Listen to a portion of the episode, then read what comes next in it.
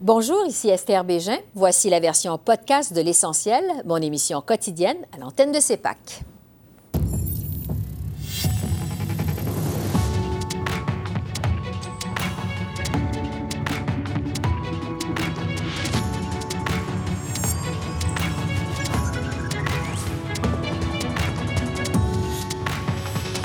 Ce soir, la GRC confirme faire enquête sur une possible ingérence de la Chine dans les affaires canadiennes.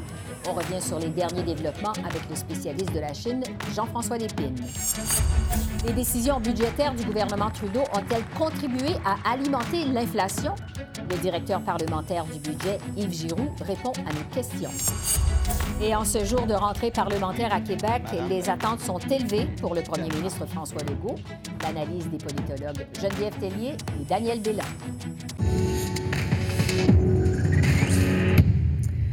Bonsoir, Mesdames, Messieurs. Après le dévoilement de la politique sur l'Indo-Pacifique, la question de la Chine continue d'alimenter les débats à la Chambre des communes. La commissaire Brenda Lucky a confirmé que la GRC mène une enquête sur une ingérence chinoise importante dans les affaires canadiennes, mais sans révéler précisément le type d'activités qui font l'objet de cette enquête. Ça fait suite, bien sûr, à cette affaire de possible interférence de la Chine dans les élections de 2019 au Canada.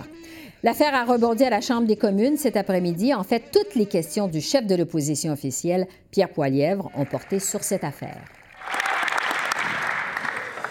Est-ce que nos services de renseignement, nos fonctionnaires ou, ou nos policiers ont informé le premier ministre de l'ingérence de Pékin dans nos élections? Oui ou non? Très honorable Premier ministre. Comme j'ai dit plusieurs fois, Monsieur le Président, nos services de, de renseignement et nos services de police prennent très au sérieux euh, l'importance de lutter contre l'ingérence étrangère, y compris euh, l'ingérence chinoise. Euh, mais je peux rassurer euh, le député et tous les Canadiens euh, que dans les élections de 2019-2021 euh, n'ont pas subi euh, de l'ingérence euh, de manière à changer les résultats de l'élection de façon significative. C'était le rapport du comité indépendant là-dessus. Et pour discuter de cette possible ingérence de la Chine dans les affaires démocratiques du Canada, je retrouve Jean-François Lépine, ex-diplomate. Bon, il était directeur des représentations du Québec en Chine. C'est un spécialiste de cette région euh, du globe. Bonsoir, Monsieur Lépine. Bonsoir.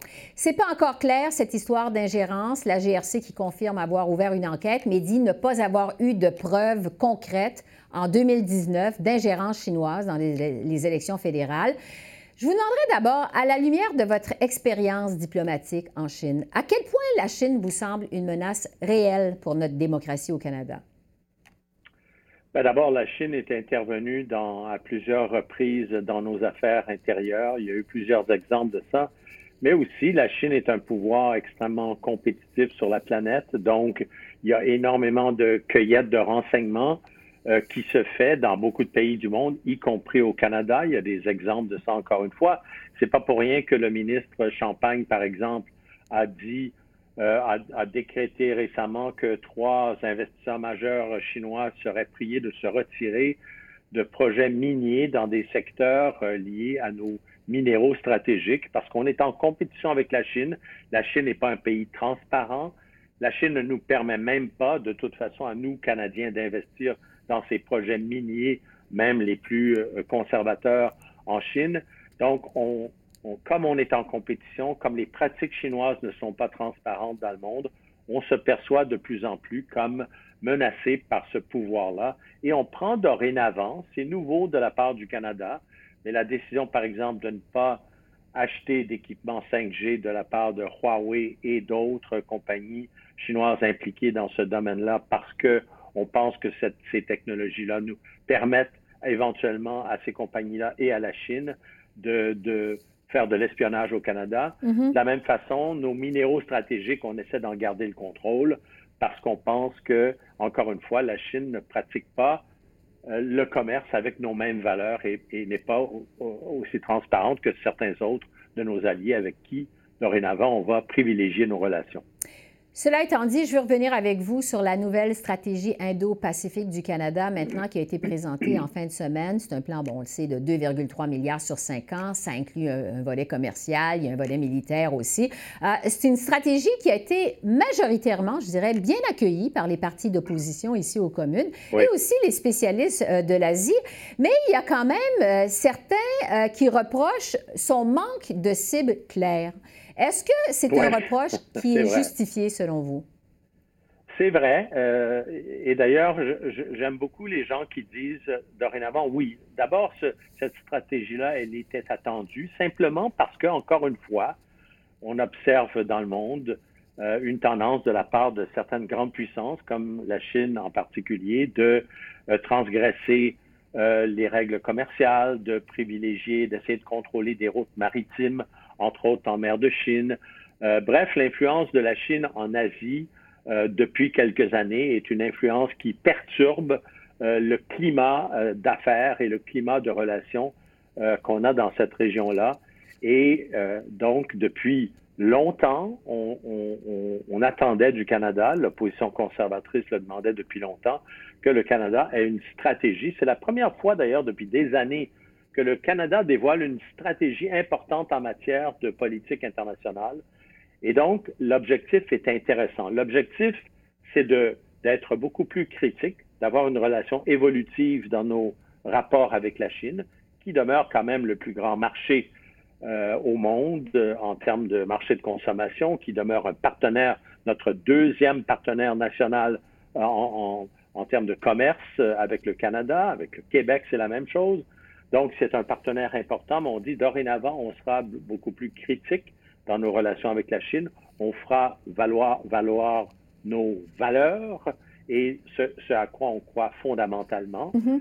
Et puis, euh, aussi, on va développer en Asie, qui est quand même l'endroit au monde où la croissance économique est la plus importante, c'est 65% de la population mondiale. On va développer, pour compenser le pouvoir de la Chine, des partenariats avec des États qui partagent les mêmes valeurs que nous, comme l'Inde, comme le Japon, la Corée, comme tous les pays de la NAS, l'Association des nations de l'Asie de l'Est. Alors ça, c'est ça qui est, le plan. Le montant 2,3 milliards, c'est pas beaucoup quand on pense que c'est sur cinq ans.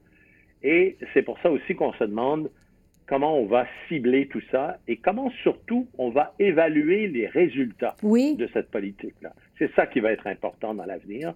On va quand même investir 750 millions de dollars en infrastructure dans des pays de l'Asie qu'on veut aider dorénavant. C'est pour compenser l'aide de ce type que la Chine mène depuis des années dans le cadre de son, ce qu'on appelle en anglais le Belt and Road Initiative, qui est un immense plan Marshall chinois dans la région qui permet à la Chine de développer des liens et peut-être même aussi des dépendances.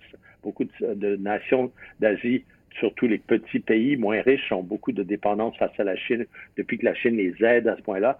Donc l'objectif, surtout de la part des pays du G7, entre autres, le Canada va être là-dedans, c'est de dire on va compenser l'expansionnisme de la Chine mhm. en faisant nous-mêmes aussi des investissements importants dans le développement de cette région-là. Oui, donc on verra parce que plusieurs se demandent justement comment on va pouvoir mesurer la réussite finalement de cette hmm. stratégie euh, canadienne. C'est la grande question. on verra. Je veux vous entendre sur le volet euh, diplomatique. Vous êtes un ancien diplomate parce qu'il y a tout un volet aussi diplomatique à cette euh, stratégie Ottawa qui lance une offensive donc dans la région, investit 90 millions pour créer des nouveaux postes de diplomates. Euh, le Canada, vous en parliez, veut se rapprocher entre autres de l'Inde, de l'Indonésie. On parle d'une soixantaine de postes. quel genre de différence ça pourrait faire sur le terrain selon vous? Est-ce que ça répond aux besoins dans cette région? Euh, d'abord, ça répond aux besoins. C'est une région du monde où on n'a pas assez investi. Euh, au cours des dernières années, on a été fasciné par le développement de la Chine, la puissance économique de la Chine. La priorité dans cette région, euh, cette région du monde, c'était d'être là, de développer la Chine. La Chine adopte une politique étrangère maintenant qui est beaucoup plus agressive qu'avant, beaucoup très différente, inspirée par une une volonté de conquête, mais aussi cette espèce de peur que la Chine a qu'on ralentisse son développement. Alors, l'idée, c'est vraiment de, s'intéresser encore davantage à cette région-là qui, je l'ai dit plus tôt, stratégiquement et économiquement est d'ici 15 ans, ce sera la moitié de l'économie de la planète. Mm-hmm. Donc, un montant à investir, oui, dans nos relations diplomatiques et tout ça, mais il y a beaucoup d'autres types d'efforts dans cette grande politique-là. Euh, le temps file. Euh, il y a une chose qui est certaine, c'est que la réaction de la Chine euh, ne s'est pas fait attendre à cette stratégie. L'ambassadeur chinois au Canada a accusé Ottawa de suivre les traces des États-Unis, finalement, et de créer de la division, de la confrontation dans la région de l'Indo-Pacifique. je vous demanderais à quoi on peut s'attendre de la relation du Canada avec la Chine à partir de maintenant? Mais d'abord, la réaction de la Chine, euh, en deux mots, est intéressante parce que moi, je dis depuis des années que le Canada, depuis longtemps, et c'est pour ça que le Canada n'arrive plus à se faire élire au Conseil de sécurité des Nations unies, le Canada n'a pas de politique autonome euh, en matière de relations internationales depuis des années. Là, on adopte une politique, mais malheureusement, encore une fois, on est très en retard. Alors, il y a beaucoup de cette politique-là qui ressemble à ce que les Américains ont déjà adopté ou les Européens. Et ça fait l'affaire de la Chine de dire qu'on est les valets euh, des États-Unis. Euh, cela dit, euh, je ne pense pas que la Chine doit reconnaître qu'il va y avoir au cours des prochaines années cet effort de la part des pays développés qui ne partagent pas nécessairement les mêmes valeurs autocratiques de la Chine de contrebalancer le pouvoir chinois. Et que le Canada le fasse, l'Australie le fait, d'autres pays vont le faire, euh, ça ne nuira pas plus à nos relations avec la Chine que dans l'état actuel de nos relations qui sont pratiquement nulles avec la Chine.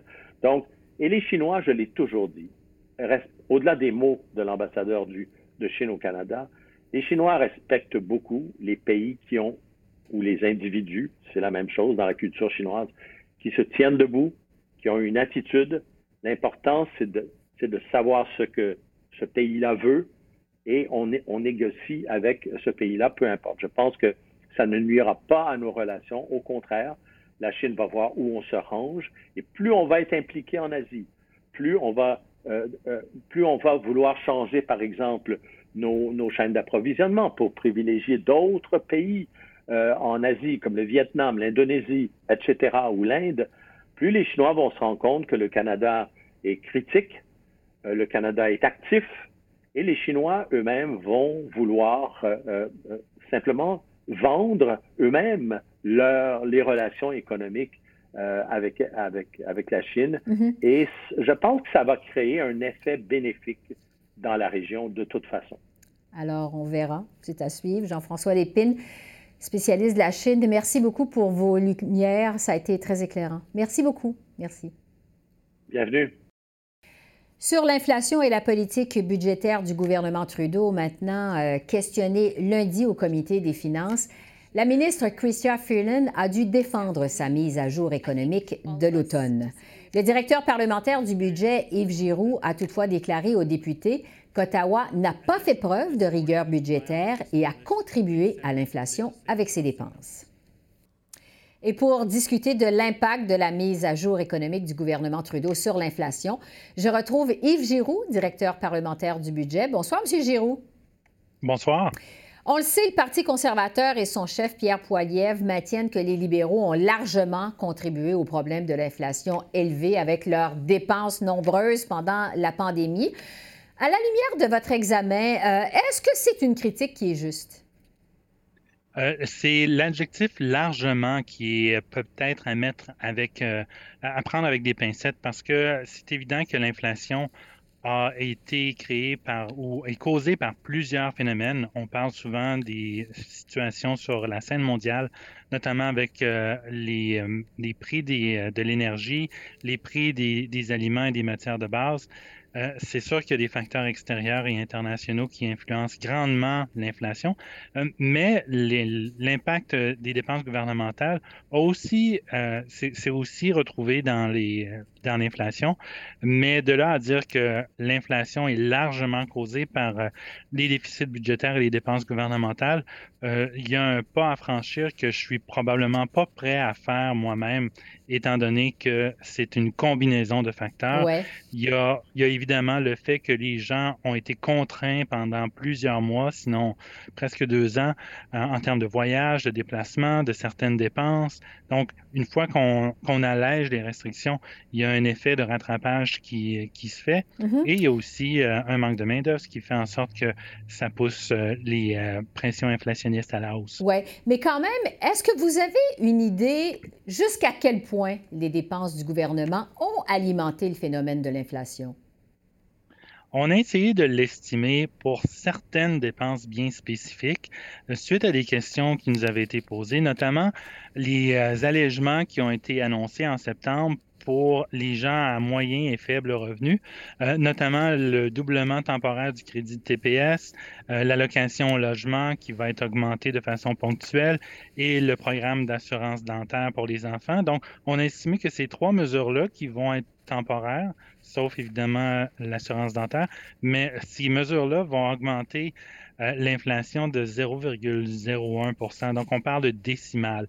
Évidemment, c'est environ 4 milliards et demi de dollars on peut tenter de faire une extrapolation. Si on, multiplie ça par 10 ou par 20 ou par 30, on arrive quand même à des chiffres qui sont relativement faibles quant à leur impact direct sur l'inflation, mais de les extrapoler est un peu risqué parce qu'il y a toujours un effet, un effet euh, qui n'est pas toujours le même dépendant de la nature des dépenses. Tout ça pour dire que les dépenses gouvernementales en elles-mêmes ont un impact à la hausse sur l'inflation, mais c'est probablement pas l'impact le plus important. Bon, euh, je veux vous entendre, M. Giroux, sur la marge de manœuvre budgétaire du gouvernement, parce que lors de votre passage lundi devant le comité des finances des communes, vous avez dit qu'Ottawa dépensait une part importante de sa nouvelle marge de, manœuvre et que ça ne lui permettrait pas d'agir rapidement advenant un problème, advenant que l'économie se détériore davantage.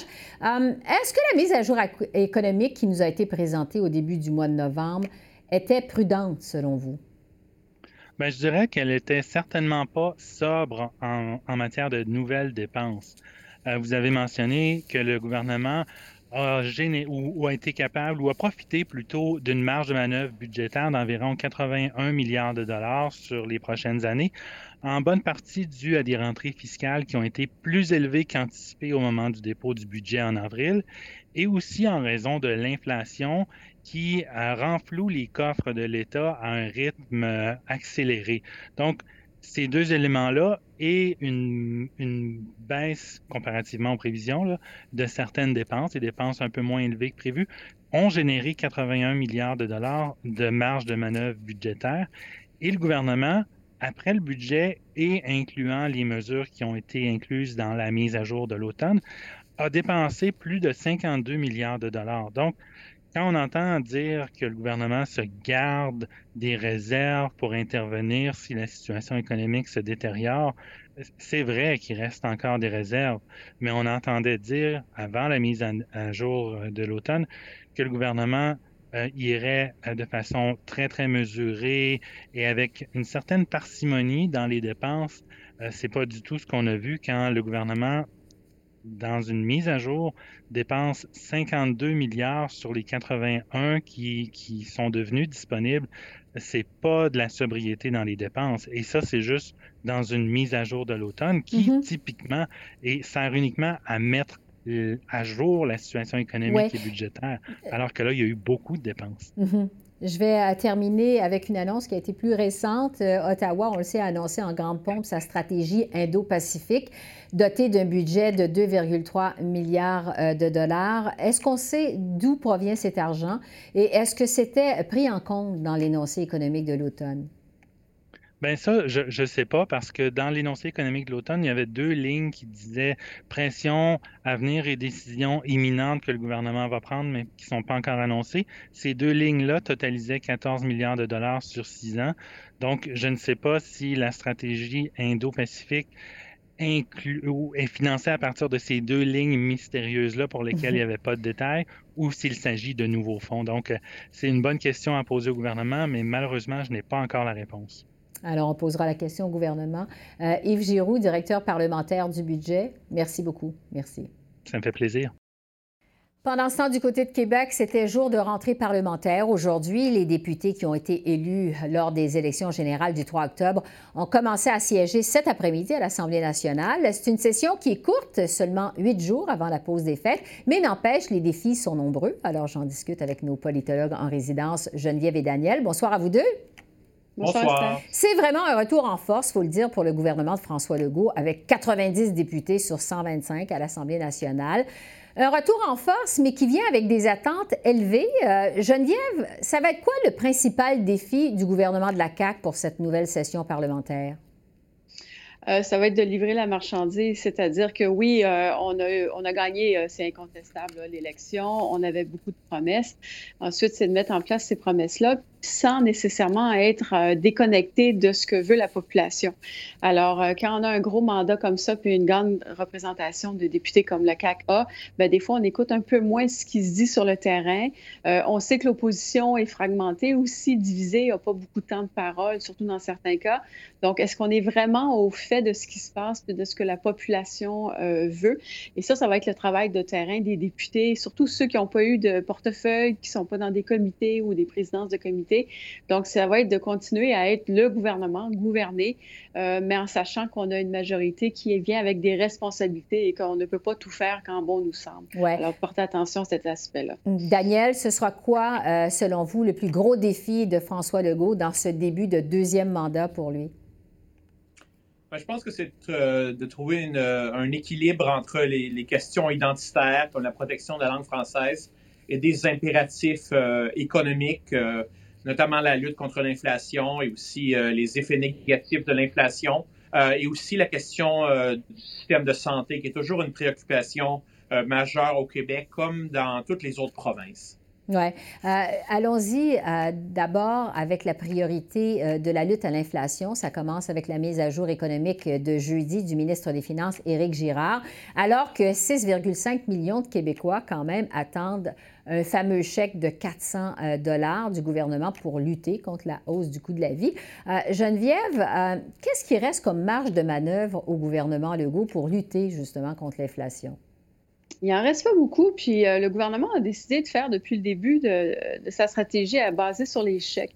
Alors justement, d'envoyer des chèques, et, quand je parlais tantôt d'être bien au courant de ce que la population euh, dit ou réclame, euh, ces chèques-là, on pose des questions parce qu'on se dit, est-ce que tout le monde, pas loin de 7 millions de Québécois, est-ce que tout le monde devrait recevoir ces montants-là?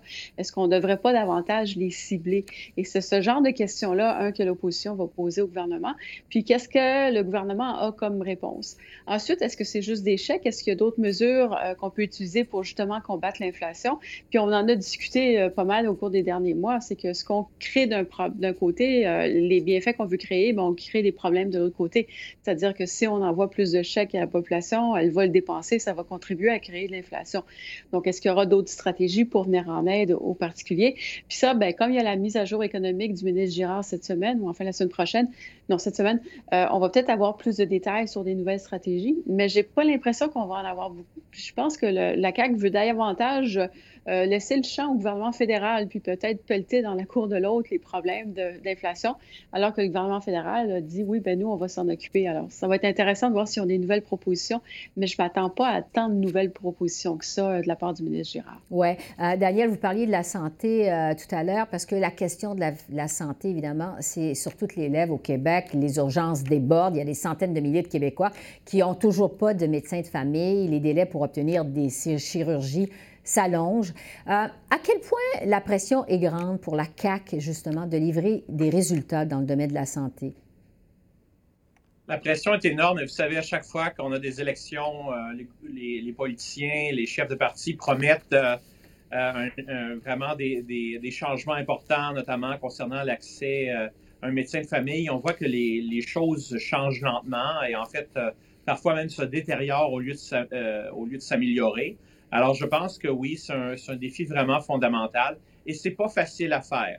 Euh, c'est pas seulement une question de, d'avoir une réforme, c'est de la mettre en œuvre et il faut avoir la collaboration des différents acteurs sur le terrain, notamment les médecins, les infirmières, les, directeurs et directrices d'hôpitaux. Et ça, c'est pas du tout facile à faire. Et on se souvient de la réforme euh, Barrette qui avait été assez catastrophique Et là, on se dirige vers une nouvelle réforme qui pourrait essayer de réparer les problèmes causés par la réforme Barrette, mais là, on pourrait créer de nouveaux problèmes, surtout si la mise en œuvre de la nouvelle réforme euh, euh, ne, se fait pas dans des, euh, des conditions favorables.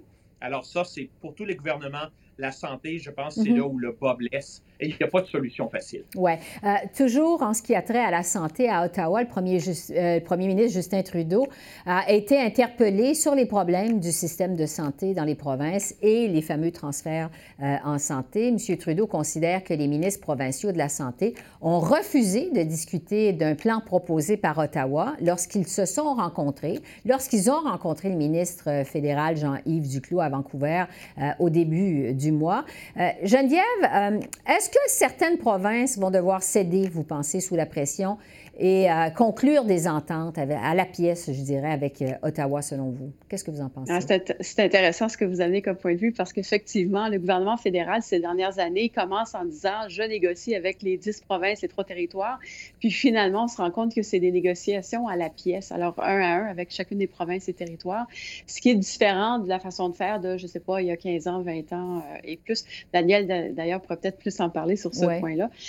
mais effectivement, d'y aller avec chacune des provinces et euh, François Legault, il y a une semaine ou deux, a dit ben moi, finalement, je suis prêt à parler d'indicateurs de, performance puis de reddition de comptes. Alors, on se rend compte déjà que ça commence à s'effriter, ce front commun-là. Mm-hmm. Euh, et ça va être sans doute la stratégie de, Justin Trudeau d'y aller justement avec chacune des provinces. Et chacune ben, va dire ben voici l'argent qui est sur la table, j'aime mieux la prendre moi-même que de la laisser collectivement. Puis après, avoir des débats qui ne finiront pas, à mon avis, entre les provinces, qui va avoir quoi, euh, parce que le, le, gâteau est petit, puis chacun va avoir le plus possible. Donc, c'est pas fini. On va l'entendre encore beaucoup parler des négociations en santé. Là, ce qu'on voit en ce moment, c'est que chacun essaye de blâmer l'autre, ce qui est dans le bon fédéraliste canadien, je Daniel, justement, euh, si jamais euh, des provinces concluent des ententes à la pièce avec Ottawa sur la santé, euh, qu'est-ce que ça pourrait vouloir dire pour le gouvernement de François Legault à Québec?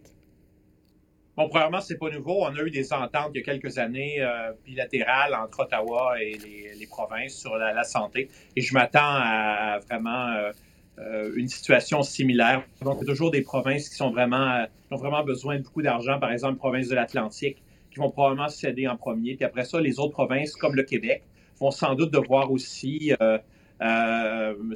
négocier avec Ottawa.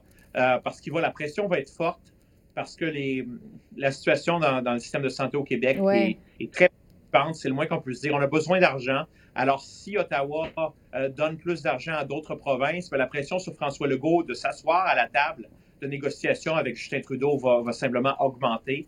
Et, là, ça va peut-être donner une occasion à l'opposition, qui est quand même affaiblie, euh, euh, à Québec, surtout l'opposition libérale, de faire pression sur François Legault mm-hmm. et, et, de l'encourager à, à, négocier avec Ottawa. On va terminer justement en parlant de l'opposition officielle à l'Assemblée nationale. Évidemment, c'est le Parti libéral du Québec. C'est un parti qui est aux prises avec des crises internes. Euh, à quel point, justement, Geneviève, ça vient affaiblir le travail d'opposition officielle euh, à l'Assemblée nationale? Euh, ça vient grandement les affaiblir. Puis ce que je remarque depuis quelques jours, c'est que la véritable opposition, c'est Québec solidaire. Mm-hmm. C'est eux qui sont dans les médias. Euh, et je pense que c'est le jeu qui, ben, enfin, c'est ce qu'ils ont à faire, c'est-à-dire oui, ils n'ont pas le même nombre de députés, euh, mais ils ont certainement l'appui de la population ou d'une bonne partie de la population. Et là, ils peuvent se prétendre représenter Montréal eux aussi. Alors, pas les mêmes quartiers de Montréal, mais quand même l'île de, Montréal. Euh, et la lutte va être très serrée entre ces deux partis-là, ce qui explique un peu leur réticence de à, laisser de la place aux autres partis dont on ne parle pas, le Parti conservateur du Québec puis le Parti québécois. mais c'est ça, sur papier, l'opposition officielle, les libéraux, ce sont les libéraux, mais euh, dans les faits, ce qu'on a vu jusqu'à présent, c'est Québec solidaire qui a davantage de temps, de ressources euh, et qui n'est pas dérangé par euh, toutes sortes de conflits, controverses, et donc a davantage de temps pour s'occuper du menu législatif mm-hmm. plutôt que de chicane interne. Oui, Daniel, il nous reste 30 secondes. Comment vous voyez de votre côté le travail des autres partis d'opposition à l'Assemblée nationale? Ben, écoutez, je suis d'accord que Québec solidaire peut prendre le leadership, surtout que en ce moment, les libéraux ont, bon, il y a des divisions aussi. il y a un leader intérimaire, Marc Tanguay. Euh, je pense que le Parti québécois, on ne sait pas encore si leurs trois députés vont être capables de siéger. Il y a une nouvelle présidente de l'Assemblée nationale, Nathalie Roy, qui va renverser la décision de François Paradis et laisser les trois députés péquistes siéger, même s'ils n'ont pas prêté serment au roi. Ça, on va l'apprendre bientôt. Il va y avoir aussi un loi qui va être présenté, qui va être débattu durant cette courte session sur l'abolition de ce serment, ou en tout cas de, mettre ce serment, de le rendre facultatif plutôt qu'obligatoire. On va surveiller ça de près, évidemment. Geneviève et Daniel, merci beaucoup. Merci. Merci, au revoir. Alors voilà, c'est comme ça qu'on a vu l'essentiel de l'actualité de ce mardi 29 novembre sur la colline parlementaire à Ottawa. Esther Bégin qui vous remercie d'être à l'antenne de CEPAC, la chaîne d'affaires publiques par câble. Je vous souhaite une excellente fin de soirée et je vous dis à demain. Au revoir.